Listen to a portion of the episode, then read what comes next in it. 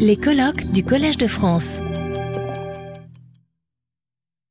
Merci, euh, cher euh, Yann Battens, euh, d'avoir abordé quelques-uns de ces territoires d'une bande dessinée qui s'est beaucoup développée ces dernières années. Et cette intervention me faisait notamment penser, pour anticiper sur un colloque qui aura lieu ici même la semaine prochaine, à une belle formule de Paul Valéry qui écrivit un jour, pardon, je le cite de mémoire, la plupart des gens se font de la poésie une idée si vague qu'ils prennent ce vague pour la poésie même. Et je pense que tu nous as aidé à sortir de cette définition par le vague.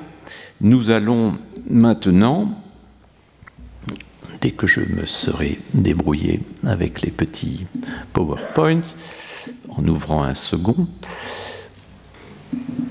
nous allons maintenant aborder l'un des territoires majeurs explorés par la bande dessinée ces dernières années, l'une des grandes révolutions, euh, peut dire qu'il y a eu dans le monde de la bande dessinée essentiellement au XXIe siècle, c'est l'irruption massive de la bande dessinée de non-fiction. Alors, David Van der Meulen avait déjà consacré un article très riche dans un numéro de la revue Le Débat à cette question, mais c'était il y a plusieurs années.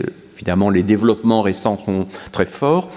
Euh, ce qui euh, m'a donné envie, outre cet article, d'inviter David Van der Meulen à nous parler de ce sujet, c'est qu'il a une approche à la fois de dessinateur, de scénariste d'éditeur, et d'analyste de ces différentes dimensions. Euh, vous connaissez peut-être euh, la euh, magnifique biographie dessinée du personnage de Fritz Haber, qui utilise d'ailleurs des techniques graphiques qui pourraient se relier à la bande dessinée de poésie qui vient d'être évoquée. Mais euh, parmi euh, bien d'autres, parmi bien d'autres activités, euh, David van der Meulen a aussi été l'un des initiateurs de la BDTech des Savoirs, une collection originale parue aux éditions du Lombard. Voilà, donc je vais lui céder la parole pour une bonne demi-heure.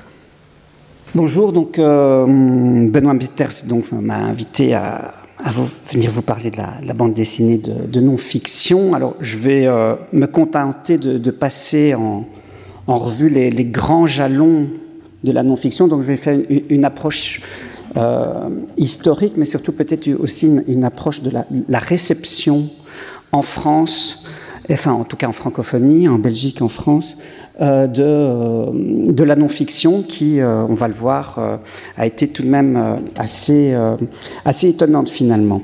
parce que, alors ça a été un peu difficile pour moi de, parler déjà, enfin déjà le titre de non-fiction est déjà un petit peu, enfin c'est pas si facile de parler de ça parce que finalement le terme de non-fiction, eh ben, il reste vague et euh, il ne fait pas l'unanimité. Tout le monde ne parle pas de, de non-fiction. Alors en littérature, c'est assez facile. Le mot, il est américain, il a même son moment très précis, c'est janvier 1966, avec euh, la publication de 200 froid de Truman Capote. Et euh, c'est donc vraiment à partir de 1966 que euh, journalistes, critiques universitaires et, commentateurs ont commencé à envisager, avec, on va dire, un, temps soit peu de, considération, le, genre policier. Donc euh, c'est véritablement à partir de Truman Capote et, euh, justement de ce livre qu'on va commencer à, estampiller les livres de non-fiction. Donc euh, c'était une formule qui était revendiquée même par, Capote lui-même. Et, donc tous les récits romancés qui se revendiquaient du réel étaient donc estampillés aux États-Unis non-fiction. Alors, en ce qui concerne, euh, par contre, le terme de non-fiction en, bande dessinée, eh bien, il y a une acception beaucoup plus large qu'un simple récit construit sur, sur le réel. En BD, enfin, c'est un genre qui, qui englobe bien entendu également l'écriture de soi, avec ben, le, le journal, évidemment, donc la, fameuse euh, bande dessinée de, Fabrice No, son fameux journal, qui, quand même euh, est une œuvre qui, a, vraiment fait date euh, dans la bande dessinée contemporaine. la bande dessinée de témoignage, qui devient de plus en plus présente. la bande dessinée d'enquête, on peut aussi parler de, de la, même de la correspondance. Ça, ce sont des, un livre de Pierre Dubas euh, qui euh, parle de sa correspondance. Ici aussi, l'autre, c'est Guillaume euh, Gers et Marc Pichelin. qui, qui échangent. et donc, donc voilà. Mais en fait, ah oui, et aussi, bien sûr, le fameux carnet de voyage qui, qui, qui, qui, est aussi évidemment une écriture de soi. Euh, et on peut, euh, quand on évoque évidemment la, non-fiction, on parle évidemment de bande dessinée didactique. en fait, il y a plein de termes, hein, bande dessinée didactique, euh, bande dessinée pédagogique, bande dessinée de, du réel, bande dessinée de savoir, bande dessinée de, sciences humaines. Euh, bande dessinée de, de reportages. Enfin, bon, je, ne suis pas exhaustif et, euh, je suis sûr qu'il y a de nombreuses appellations encore. Et, euh, et donc, ce n'est pas non plus facile de donner, on va dire, une date précise de cette naissance de cette euh, bande dessinée particulière. Alors, même si Rodolphe Topfer, qu'on considère comme le, père de la bande dessinée moderne, eh bien, bon, ben, c'était un pédagogue, mais on ne peut pas dire vraiment que euh, la bande dessinée euh, se soit beaucoup concentrée sur la non-fiction à ses débuts, euh, la plupart des, productions étaient en fait euh, essentiellement tout de même euh, fictionnelles. D'ailleurs, les, Américains, enfin encore, eux, ben, ils ne se sont pas trompés, ils ont tout de même appelé ces divertissements des, comics et des funnies. Donc, mais ça ne nous empêche pas de, dire que par essence, la bande, la bande dessinée de, de, de non elle détient euh, d'importantes vertus qui favorisent l'assimilation et la compréhension. Donc euh, les, premières pages du, dimanche de la presse new-yorkaise, eh bien, elles étaient de pure fiction récréative. Euh, ici, on voit les fameuses, ces fameuses pages du dimanche. Et, et en fait, le, le, succès commercial de, ces pages, eh ben, on peut le mettre au crédit des, nouveaux arrivants qui, pour beaucoup, ne maîtrisaient pas l'anglais et qui perfectionnaient leur vocabulaire en lisant ces bandes dessinées. Donc, euh, ces bandes dessinées mettaient d'ailleurs euh, souvent euh, en scène la vie de, migrants et Hans et Fritz, par exemple, les, fameux personnages de, Rudolf Dirks, qu'on, connaît ici sous le, sous le nom de, de Pim Pam Poum, enfin la série Pim Pam Poum, eh bien, euh, il s'exprimait euh, souvent euh, dans un, anglais qui était truffé d'expressions allemandes. Et donc, inutile de dire que tout cela n'était pas anodin et que cela plaisait fortement à toute une communauté avide d'assimilation. Donc, il est donc évident que le procédé texte-image demeure un, un mode idéal de compréhension et de mémorisation aussi. Et d'ailleurs, de, nos jours, il existe euh, des applications que l'on nomme, euh, euh, des, qu'on appelle ça des, applications ludo-éducatives qui encouragent donc l'apprentissage des langues, par exemple, en utilisant la bande dessinée. Alors, aux États-Unis, le succès le plus peut-être éclatant euh, d'une bande dessinée de, que je vais appeler de non-fiction, euh, une proto-bande dessinée, on va dire presque, eh c'est la série Believe It or Not de l'américain Robert Ripley.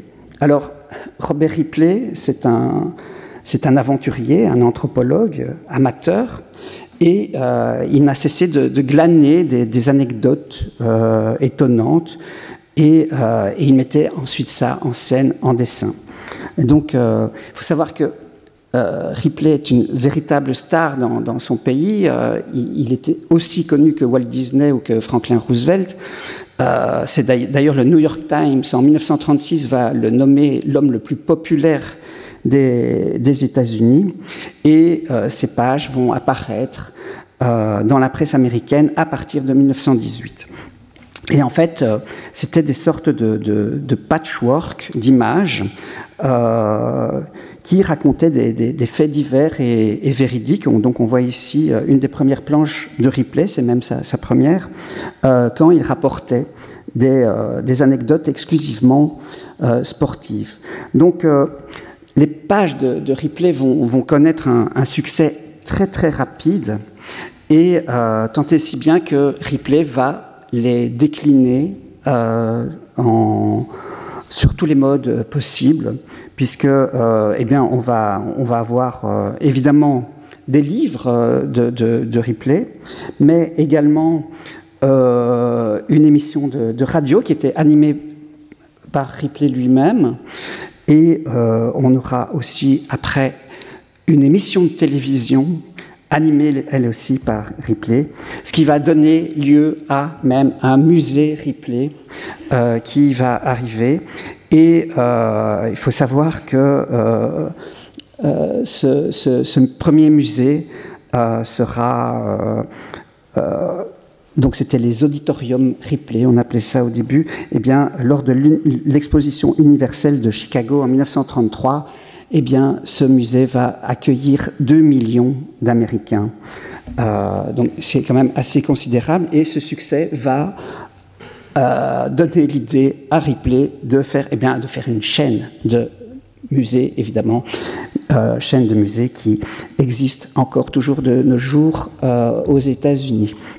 Donc, euh, euh, le public euh, qui visitait ces auditoriums dans les années 30, eh bien, ils avaient l'occasion de découvrir des agrandissements, des planches de, de, Ripley.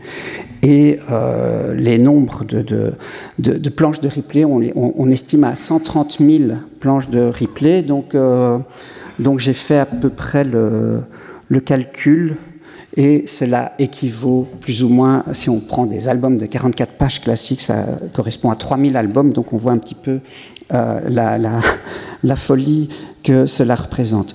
Mais euh, alors, malgré cette euh, incroyable réussite aux États-Unis, eh bien, on va trouver très peu de choses ici en, Europe.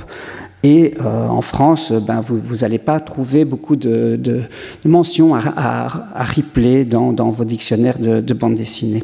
Et c'est un cas tout à fait étrange parce que, en fait, euh, ben, les, pages de, Ripley vont être traduites euh, en France très tôt enfin très tôt, à partir de 1936 euh, et euh, même 1934. Et donc on va, on va les voir dans, par exemple, dans, Robinson, avec euh, cette, cette notion ici qu'on voit incroyable mais vrai, parce qu'il faut savoir que Ripley est à la base de deux grandes expressions dont l'une est effectivement incroyable mais vraie. Donc c'est vraiment la, la traduction de Believe It or Not euh, qui est apparu dans, le journal Robinson, euh, journal Robinson qui, euh, qui va les publier de 1936 à 1938 de façon assez sporadique. ça ne va pas forcément marcher et le journal de Mickey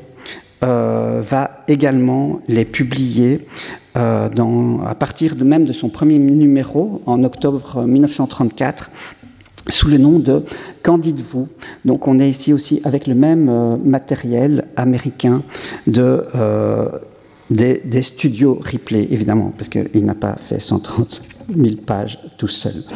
Euh, donc la deuxième expression que, l'on doit à Ripley, eh bien, c'est l'expression le saviez-vous les le saviez-vous eh ben, ont eux aussi été sporadiquement publiés dans, dans la presse franco-belge et on les retrouve même à partir de 1959 dans les euh, dans les, dans, dans, les, euh, les chewing-gums.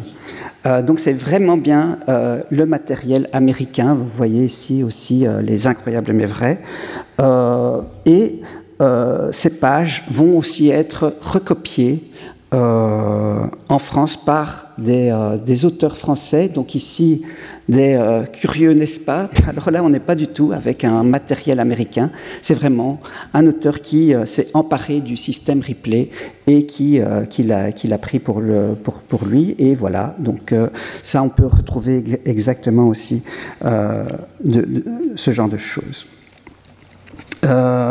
alors, en, revoyant ces ces pages euh, anciennes, on pourrait se dire que le, dispositif narratif euh, de Ripley, ben, il est extrêmement pauvre euh, et qu'il ne développe pas grand-chose d'intéressant d'un point de vue formel, mais euh, ce serait oublier que fait, ce type de dispositif est tout de même très très présent dans la, euh, dans la non-fiction encore actuelle, puisqu'on peut retrouver ce genre de, système narratif dans la revue euh, Topo, la, revue dessinée, ou même encore dans, dans Spirou. Alors ici, voilà, deux planches parues en 2023, euh, faites par Pierre Lecrénier et Alexandre Demoté, qui, qui reprennent un petit peu ce, ce, ce genre de, de système. Mais selon moi, l'héritier français le plus euh, évident de la méthode Ripley. Alors, méthode Ripley, alors c'est pas lui évidemment qui a inventé ce, style, cette façon de mettre en page, mais euh, c'est peut-être lui qui l'a vraiment le plus popularisé. Et celui qui l'a fait en France, eh bien, c'est selon moi évidemment Hervé Bourris qui, avec ses petits livres carrés, euh, eh bien, a rencontré euh, un très très beau succès de librairie et une très très belle, très, très belle réception avec ce genre de, avec ce genre de livre. Alors, si je m'attarde sur le, phénomène Believe it or not, ben, c'est aussi pour souligner à quel point la, la réception du travail de Ripley n'a jamais rencontré donc le même enthousiasme dans, dans le monde francophone.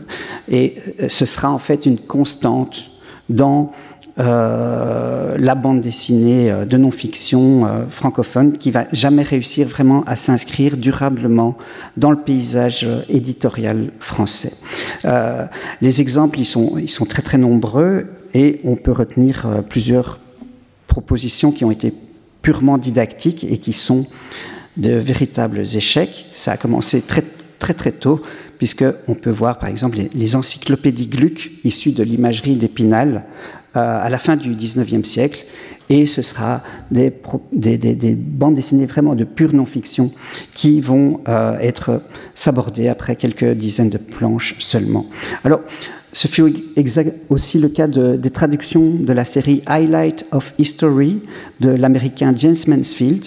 Alors, euh, c'est des pages que l'on a aussi pu voir traduites euh, au Canada, en France et en Belgique dans plusieurs illustrés.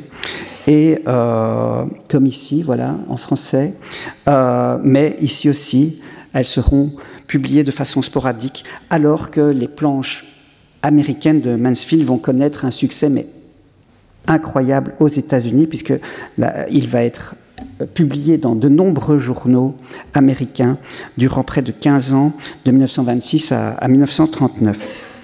Alors, s'il n'y a pas de succès aussi on va dire, éclatant que Mansfield a retenir au sein de la, presse francophone, cela n'a nullement empêché les, acteurs de la bande dessinée euh, franco-belge d'être particulièrement attentifs à son potentiel éducatif.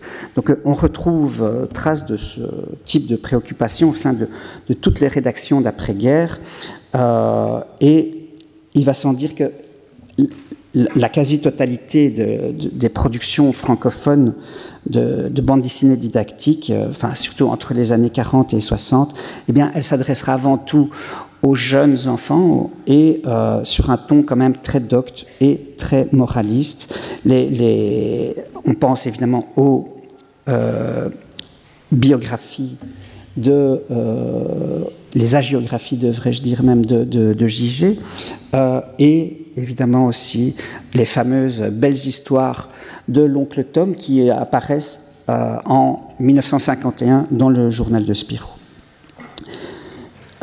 il existe pourtant à cette époque des récits de, non-fiction. Euh, par exemple, euh, enfin, oui, à cette époque, en 1951, par exemple, ben, pas par exemple, euh, en 1952, attendez que je me. Ah non, mais j'allais vous parler d'autre chose avant.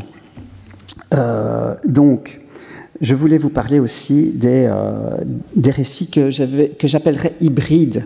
Voilà, parce que ça, ce sont euh, des bandes dessinées. Alors ici, on voit euh, une série qui est parue dans. Euh, c'est Jean Bolide, c'est paru dans. C'est une série de Jacques Soriot.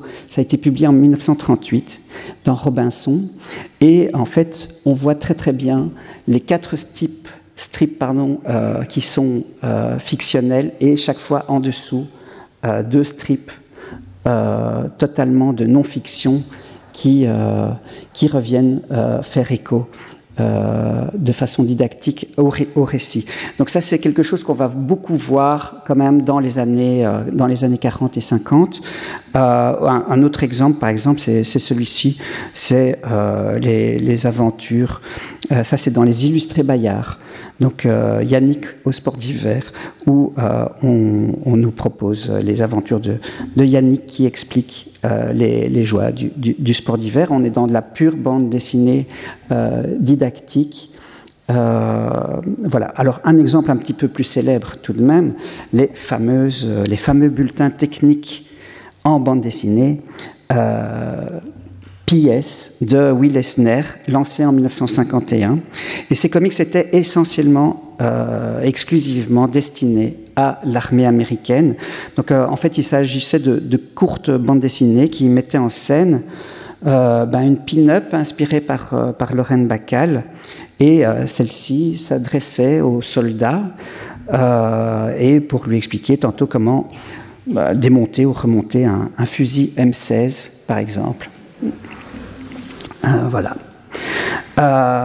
donc, il existe alors bien des des bandes dessinées euh, de non-fiction et, euh, à, cette époque-là en France. Mais, euh, par exemple, il y a ce fameux carnet de voyage de Pierre Fournier qui, à l'âge de 15 ans, en 1952, a commencé un, à faire un, carnet de voyage, mais on, l'a découvert que très très tard, grâce au cahier dessiné, en, en, 2015, il me semble. Donc, Pierre Fournier personnage très, très important parce qu'il va faire partie euh, de l'équipe d'Arakiri. Donc euh, c'est écologiste euh, très important qui a, qui, a, fait beaucoup de, de, reportages en, en, bande dessinée, qui a beaucoup raconté l'écologie en bande dessinée dans les années 60. eh bien, il va rejoindre Arakiri et Arakiri est vraiment le journal euh, d'avant-garde qui va vraiment bousculer toutes les règles de la bande dessinée moderne en France. Enfin, je, ne vous apprends, je ne vous apprends rien, mais effectivement, il y a euh, de la non-fiction qui arrive, comme euh, dans ce Harakiri de 1962, avec le jeune Cabu, par exemple, qui faisait de de, nombreuses pages de, non-fiction. On, peut tout de même, alors évidemment, toute l'équipe de, euh, d'Arakiri, donc Wolinski, GB, Rezer, Willem, Fournier et les autres vont aussi s'essayer à ce, genre de choses.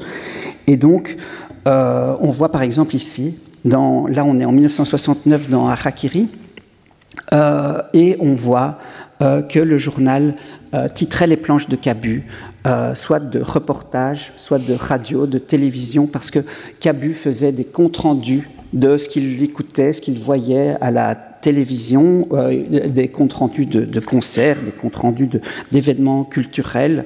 Euh, donc, donc, voilà, et c'était pris vraiment comme des, euh, des projets de, de, de, véritables articles, mais dessiné et, et écrit évidemment à, à, la main. Donc, Pierre Fournier, alors, quant à lui, eh bien, pour revenir à lui, lui, il a, il a, il a, il a fait ce, très très beau, très important euh, euh, journal qui est La Gueule ouverte, qui, euh, qui, naît en, en 71. Il va, en faire que, Là, vous avez le numéro 5 où, où, déjà l'équipe lui, dit lui dit au revoir, puisqu'il il est, il est mort très très jeune, je crois, à, à moins de 40 ans. donc, un petit clin d'œil aussi à Benoît parce que c'est évidemment du, Paul Valéry. Euh, et en fait, dans euh, ce, magazine, qui est un des, un des, premiers journaux vraiment écologistes modernes, l'équipe d'Arakiri euh, va euh, aussi s'essayer à beaucoup de planches de non-fiction, dont notamment ces fameuses planches des Chroniques de l'énergie solaire de, de, de Rézère en 72, où euh, on va voir même un, un Rézère euh, qui est beaucoup moins, on va dire, outrancier et comique dans ses pages et qui va vraiment prendre son sujet très au sérieux. Bon, évidemment, il y a toujours des, il y a toujours des blagues, ça reste évidemment toujours Rézère, mais on voit que là, il fait vraiment un, un, travail qui qui ressemble tout à fait à ce qu'on peut voir. Euh, euh, c'est presque moins drôle que du Marion Montaigne, donc c'est quand même assez étonnant. Euh, donc voilà. mais la, véritable... attendez, je regarde si je suis bien dans, dans, dans, dans mon...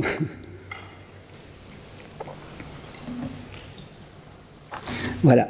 Donc oui, je voulais aussi dire que ces pages euh, elles, sont, elles sont devenues mythiques, mais euh, comment dire euh, en fait, elles ont connu qu'une publication dans la presse et très peu de ces planches sont devenues des, des albums. Donc en fait, sauf depuis une très courte dizaine d'années où on commence à publier ce genre de, ce genre de pages. Donc en fait, ces pages étaient vraiment connues dans, dans, la presse et euh, connaissait des, des, tirages assez, assez importants, mais, mais euh, qui, euh, quand même, s'est beaucoup plus vite perdu, euh, puisque les gens gardaient moins leur, leur, euh, que leurs albums. alors, la, la, véritable date qui va donner naissance à la bande dessinée de non-fiction pour adultes, eh bien, en fait, c'est la même que euh, celle qui, euh, qui, a donné sens au, terme de non-fiction euh, cher à Truman. C'est aussi 1966. Mais en fait, là encore, euh, comme pour les, Billy Victor Notes de, de Ripley, ben, la sauce ne prendra vraiment jamais en France, alors que ce sera un succès, mais absolument époustouflant à l'international. Et euh, ce nouveau genre, eh bien, on le doit à Eduardo del Rio, dit Rius. Alors Rius, c'est qui? Eh bien, c'est un dessinateur mexicain qui est né en 1938 et qui va inventer un modèle qui va le rendre euh, célèbre. Euh, c'est ce que les anglo-saxons appellent le, Graphic Study Guide. Et le premier de, de ceux-ci, eh ben, en 1966, euh, eh ben, il a paru euh, et ça s'appelait Cuba para principiantes, Cuba pour les débutants. Et euh, c'est un, donc un, livre qui est composé de, de, de, dessins et de textes très irrévérencieux, et incisifs et qui était destiné essentiellement à un public adulte, puisque c'est un Cuba pour les, débutants. Bon, ben, c'est un livre qui, évidemment vante le système politique de Cuba et euh, c'est un volume d'ailleurs qui a connu une traduction française en 71. Euh, mais ici encore, comme, pour Ripley, le, euh, ben, le, dispositif narratif beaucoup trop pauvre n'a pas du tout intéressé le public francophone. On peut dire que ça, c'est quand même une édition un petit peu pirate qui a été faite à la 642, euh, euh, quand on voit les, planches euh, initiale de, de Rius. Mais voilà, donc, mais en fait, Rius, lui, va faire un véritable carton avec ce livre. Euh, euh, et il va, comme ça, euh, publier aussi L'économie pour les nuls, Philosophie, Lénine ou, Marx pour les débutants. et donc, Marx pour les débutants, qui va, lui, être traduit en 1976 par Segers. qui va connaître un petit succès, mais qui sera tout de même un succès tout à fait un piètre succès par rapport au succès international de, de Rius, euh, qui, euh, parce que Marx pour les débutants est encore disponible dans de nombreuses librairies, dans de nombreux pays, encore aujourd'hui. ce livre est toujours disponible, tandis qu'ici, eh vous, ne, vous ne trouverez plus que cela chez les, chez les brocanteurs. Donc voilà.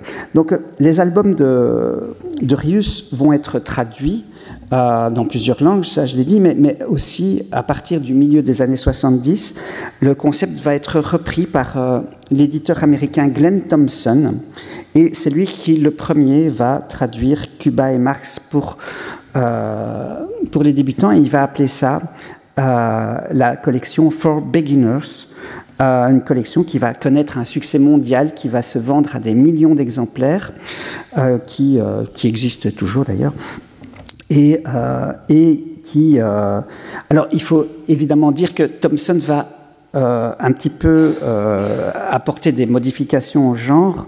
Il va atténuer les séquences narratives et il va fortement faire gâter l'apport artistique puisque il va, il va utiliser des, des, des, des, faiseurs euh, qui vont devoir copier euh, des livres qui ont été faits par, euh, par Rius. Ils, vont, finalement, c'est quelque chose qui, qui, qui, ne, qui ne va pas du tout être accepté en France, mais cependant, en 1980, François Maspero va acheter les droits de Einstein for Beginners. Et ça va s'appeler Einstein pour débutants et François Maspero, et puis donc euh, en 1982, va muer pour, on le sait, devenir les éditions de la découverte, qui euh, vont poursuivre le travail de Maspero et qui, euh, et qui vont donc faire toute cette collection très, assez, assez importante. Alors, le succès va être au rendez-vous, puisque pendant dix ans, toutes les années 80, euh, eh bien, cette collection euh, pour débutants va vraiment euh, être, connaître beaucoup de réimpressions et, connaître tout de même une, petite quinzaine de titres. Donc, mais le, le modèle ne, va pas vraiment subsister, sauf peut-être euh, ce, ce, cet album de, Charles Slackman, qui est encore disponible aujourd'hui euh, à la découverte, euh, qui est donc un, livre qui date de, la fin des années 70. Et en fait, ben, ce, ce, livre, donc à la découverte, et en fait, on peut tout de même rappeler que la découverte revient maintenant, actuellement, dans euh, dans la non-fiction contemporaine, dans la bande dessinée de la non-fiction. Et donc, euh, ils sont tout de même. Euh, je voulais aussi rappeler qu'ils étaient pionniers aussi en France de ce, ce, genre de choses. Alors, en France, il va falloir attendre vraiment le 21e siècle pour que se développe une véritable bande dessinée de reportage et de non-fiction à destination d'un public vraiment adulte. Alors, avant avant le 2000, il y a bien sûr eu quelques, choses importantes comme le, le, le de Palestine, euh, qui, euh, qui est un, donc un reportage, ou bien, L'art invisible de, Scott McCloud, qui est un véritable essai de narratologie en bande dessinée. Mais euh, tout ça restait tout de même assez épisodique. Il y a une entreprise encore plus ambitieuse et euh, curieusement, ça a été euh, là aussi euh, un échec. La sauce n'a pas pris. Probablement était-il là trop tôt, mais c'était la revue collective La Lunette, qui était, il me semble, basée à Bordeaux, et eh bien, cette, revue proposait des reportages en bande dessinée et on y voyait déjà des dessinateurs assez importants comme Joe Sacco, Étienne Davodo, Emmanuel Guibert, euh, Fabrice No, euh, Philippe Squarzoni ou encore Jean-Christophe Menu, mais euh, ici aussi, le public a boudé le modèle et, la revue a dû s'arrêter après sept numéros en, 2006. Alors, en 2008, après l'échec commercial de, la lunette, eh bien, les, éditions Les Arènes vont inventer un nouveau modèle et ils vont lancer 21, une revue qui, qui va très très vite euh, trouver son, public après très peu de numéros. Et euh, alors évidemment, 21 n'est pas une, une, revue de bande dessinée, c'est une, une, une, revue de, de, reportage qui est vraiment faite par des journalistes, des écrivains et des, photographes, mais elle va durablement tout de même euh, marquer les esprits grâce à, à, ses illustrateurs et surtout grâce à ces auteurs de bande dessinée qui chaque fois vont proposer un, récit d'une trentaine de pages, euh, un reportage. Euh, et donc, ça va être la première fois que on, va voir une bande dessinée accueillie dans une revue d'infos qui, qui n'est plus une bande dessinée qui est là pour un espace de détente, mais bien qui est là pour son langage propre et capable de proposer une offre euh, journalistique sérieuse et, légitime. Donc, euh, en, 2000, en, octobre 2010, un autre euh, jalon va être franchi. C'est le Monde diplomatique qui va publier à son tour son, premier hors-série. et en fait, là, un, cap est franchi parce que c'est un une revue qui est entièrement faite de, de bande dessinée. Donc, euh, à l'époque, donc le Monde diplomatique avait fait appel à, l'auteur Morvandio et euh, Morvandio a réuni autour de lui une quinzaine euh, d'autrices et d'auteurs de BD qui étaient aussi déjà des grands familiers de la bande dessinée de, non-fiction. Alors on, va y voir euh, Johann Gerner, euh, Fabrice No, Maximilien Leroy, Lisa Mandel qui deviendra la, future directrice de la collection Sociorama, dont on parlera plus tard. Et c'était un, numéro dont j'avais même rédigé l'éditorial. Il y a Benoît m'a demandé d'un peu incarner cette euh, conférence avec des choses à moi, donc voilà, c'est pour ça que je m'y autorise. Mais euh, donc voilà, mais malgré en fait euh, un très très bel éditorial et des, ben, ça n'a pas et des très belles ventes parce que je pense qu'ils ont atteint quand même les 35 000 exemplaires, mais je pense qu'il n'y a pas, il y a, jamais eu de deuxième numéro et l'aventure s'est arrêtée là. Alors en 2010. même année, il y a aussi eu un, un, fait très important euh, dans la non-fiction de bande dessinée en France, c'est l'arrivée de Logicomics, qui est en fait le premier vraiment carton euh, de, de bande dessinée. Vraiment, ça, ça va vraiment euh, fortement marquer. Ils vont faire dépasser les 100 000 exemplaires dans de nombreux pays. C'est en fait une bande dessinée qui est grecque, qui euh, est une biographie intellectuelle de, Bertrand Russell euh, et qui est axée sur ses travaux mathématiques. Donc on est vraiment dans, dans, le, dans le pointu. Et, euh, et titre, titre de génie quand même, Logicomics, qui a donné tout de même pas mal d'idées dans la bande dessinée de non-fiction contemporaine. En 2013, j'ai eu la grande chance avec mon, Daniel, mon ami Daniel Casanave, que bon, je, le salue, il se marie aujourd'hui, donc il n'a pas pu venir, euh, de participer à l'aventure de, eh de, la revue dessinée qui était ben, euh, une, revue qui euh, était déjà de 228 pages et, qui, et qui a été faite par des autrices et des auteurs et donc qui était totalement indépendante.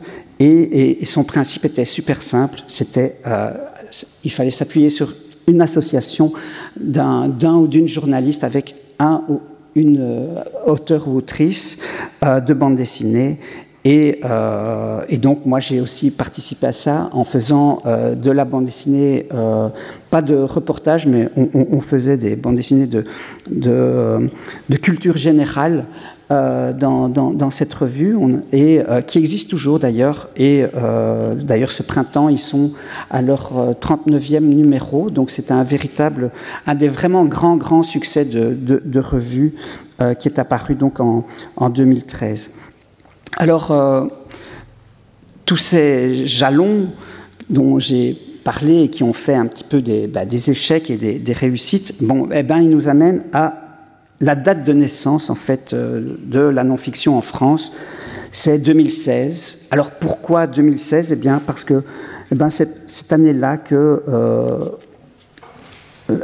la bande dessinée fut marquée par un renouveau éditorial, c'est du moins ce qu'aura mis en évidence un, faisceau de témoignages communs qui a été relayé par, euh, par la presse, Internet, la radio, la télévision, mais aussi la presse spécialisée et les médias généralistes. Ils vont tous souligner euh, l'émergence de, de, plusieurs collections qualifiées de résolument originales et ambitieuses.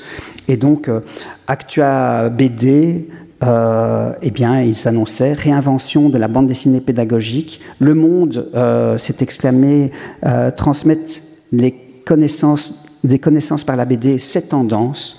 Libération a titré la bande dessinée s'ouvre à un nouveau registre, celui des réflexions philosophiques et mathématiques et sociologiques. Et enfin, Livre Hebdo euh, titrait euh, la bande dessinée de sciences humaines a le vent en poupe. Donc on est vraiment dans un engouement généralisé, presque hystérique, hein, il faut bien le dire. Euh, et autre fait marquant, euh, dans cette année 2016, euh, ben, la création d'un segment non-fiction au sein des bilans du cabinet de sondage de marché GFK. Donc GFK, c'est évidemment le pour le monde de l'édition, c'est bah, ce que Médiamétrie et, et, et, sa marque Audimat sont à la télévision, c'est-à-dire euh, quelque chose qui est devenu totalement incontournable. Et donc, euh, en 2016, ce nouveau segment de non-fiction représentait à lui seul 7,5% euh, du volume global des bandes dessinées. De, de, donc, ça faisait 1 600 000 ouvrages vendus. Donc, vous remarquerez que pour, pour ce faire, ben, GFK a également pris pour sienne la définition de, Truman Capote, puisque l'arabe du futur, euh, très gros succès, et qui représentait presque déjà 3% à lui seul de ce nouveau segment, eh ben, était retenu comme une bande dessinée du réel pour un petit peu tout de même euh, grossir ce nouveau segment. Euh, donc voilà. Alors, les nombreux articles que je vous ai lus, dont, dont, je vous ai lu les titres, en fait, ils faisaient référence à cinq euh, nouveau venu dans le paysage éditorial de 2016. En janvier, on a eu euh, Groom, qui était euh, une sorte de, Spirou spécial qui, qui, qui, était, euh, qui parlait d'actualité. et puis après, en février, nous avons eu la collection de Lisa Mandel chez Casterman, Sociorama. Donc Sociorama qui était une, une collection euh, qui euh, euh, faisait un duo avec des autrices et euh, des euh, sociologues euh, et qui proposait des, faits de société sous l'angle de la sociologie avec des chercheuses et des chercheurs. Et je, tiens à noter aussi que c'est pour l'époque quelque chose de tout à fait exceptionnel parce que il y avait plus de euh, autrices et sociologues euh, femmes que euh, de donc la parité était vraiment extrêmement bien suivie et même dépassait il y avait plus de femmes que d'hommes dans cette collection. Donc c'était quand même quelque chose qui était à, souligner pour l'époque. Et chez Glénat on a eu l'apparition du premier tome de la sagesse des mythes. Alors c'est une collection qui se donnait euh, pour dessein de, de, faire découvrir la, la, mythologie grecque, mais ce projet quand même avait une signature de marque puisque c'était la première fois qu'un ancien ministre euh, était, euh, se, se, se, proposait de diriger une, une, collection de bandes dessinées. Bon, c'était Luc Ferry. Euh, voilà. En septembre 2016, on a eu Topo qui est arrivé. Donc Topo, c'est euh, l'équipe de la revue dessinée qui a proposé eh ben, un petit peu la même chose, mais pour, une, pour les gens de moins de 20 ans pour les, euh, pour les ados.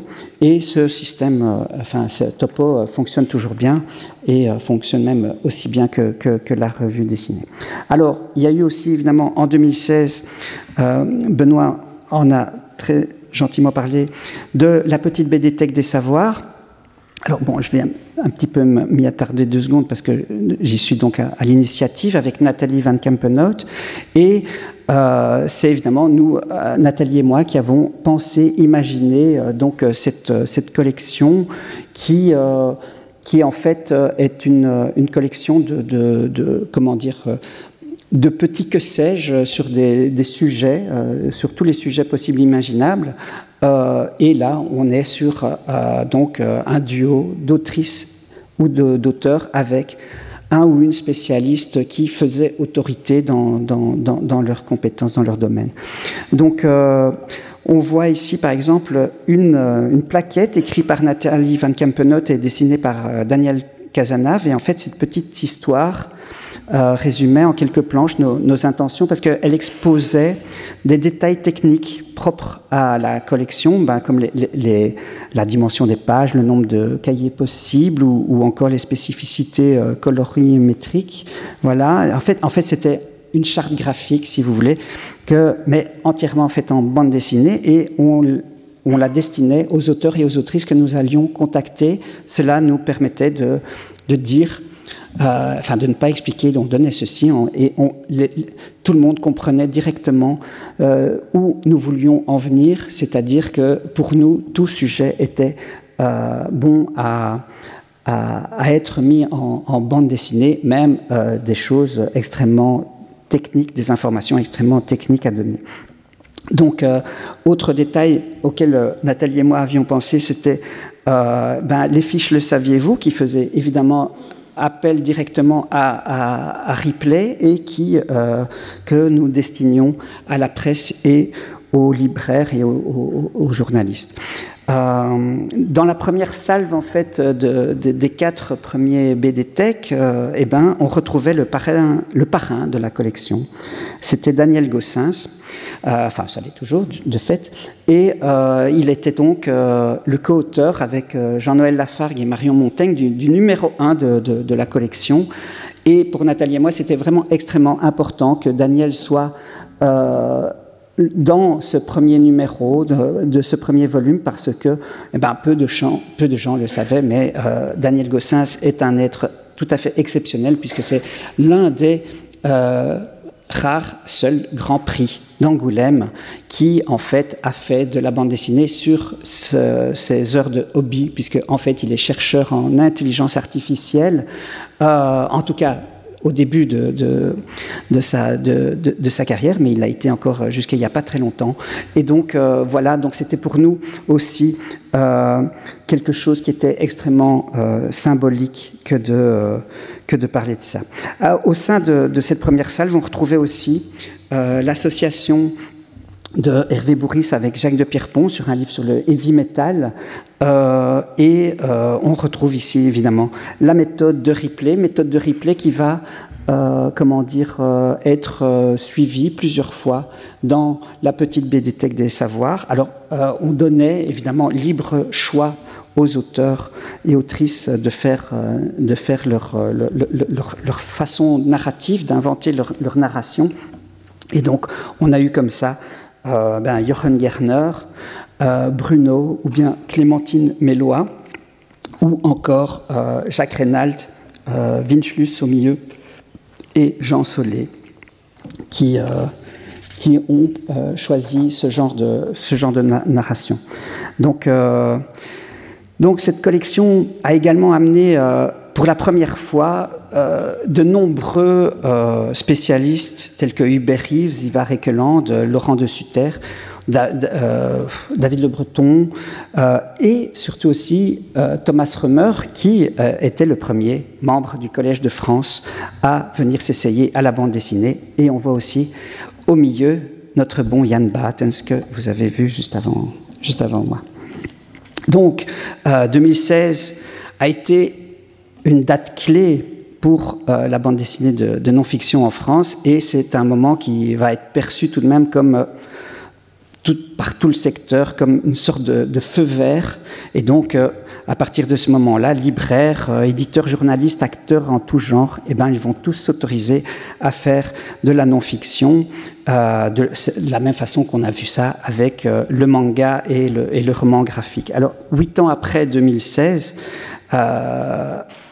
la, bande dessinée de non-fiction, eh bien, elle s'est imposée ben, comme un, un, segment à part entière, comme dirait GFK, et désormais, euh, eh ben, les, albums de non-fiction ben, cumulent des ventes qui, euh, Benoît l'a dit, dépassent même euh, l'offre fictionnelle, purement fictionnelle. Donc on a tout de même passé un, cap assez étonnant. ça s'est vu dès 2017 avec le mystère du monde quantique, qui était l'association de Mathieu Burnia avec le physicien Thibaut Damour euh, sur euh, la théorie quantique. Donc c'est un livre qui a été très intelligemment... Euh, il s'est servi très intelligemment du, potentiel de la bande dessinée parce qu'il y, y, a pas mal de, de trouvailles euh, qui ont facilité la compréhension. Donc, euh, avec euh, par exemple cette idée qui consiste de jouer avec de faux décalages chromatiques pour illustrer le, principe de superposition de, réalité. Il y a eu le carton de Marion Montaigne sur Thomas Pesquet, qui s'est maintenu des, semaines et des semaines et des mois en haut des des chartes, j'allais dire, mais ce n'est pas des chartes, enfin, en haut des ventes.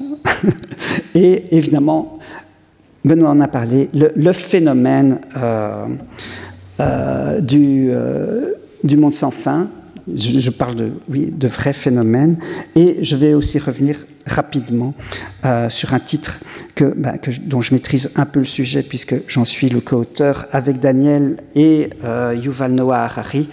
Donc je veux bien entendu parler de, Sapiens, adaptation qui, euh, qui, est l'adaptation d'un livre de, Harari qui a été écrit en hébreu en 2011 et donc euh, qui, euh, qui va aussi là montrer qu'il y a un intérêt euh, pour le public, de, pour, la, pour de la non-fiction, puisque euh, on est tout de même dans un, aussi un très très gros succès, puisqu'on est en 41 langues, dans 80 territoires, avec plus de, euh, en cette fin d'année, on aura atteint les 2 millions de, de, ventes et de, copies en circulation dans, dans le monde.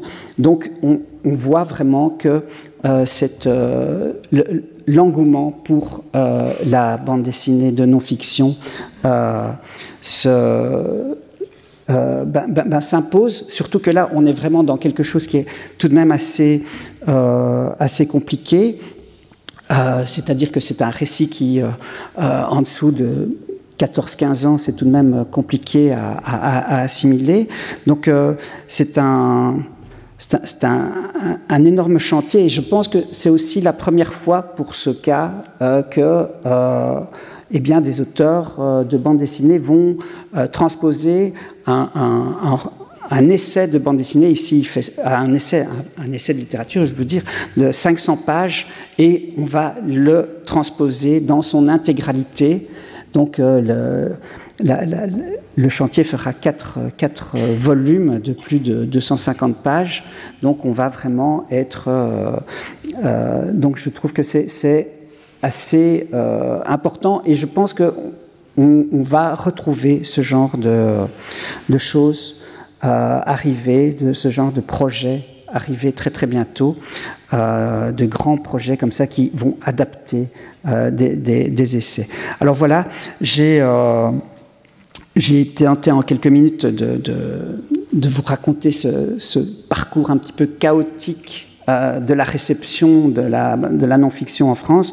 Alors on me demande souvent si je pense que la, la, bande, la, bande dessinée de non-fiction euh, actuelle, eh ben, est-ce que c'est -ce c'est une mode? Eh bien, Oui, évidemment, on est dans, une, euh, dans, dans, un phénomène de mode, mais je, je, pense qu'elle va tout de même maintenant, la bande dessinée, c'est ancré de non-fiction, c'est vraiment ancré en France et elle va, euh, elle va je suppose, euh, rester, si du moins elle, elle reste évidemment quali qualitative et inventive. Voilà, je vous, je vous remercie. Retrouvez tous les contenus du Collège de France sur www.colège-2-france.fr.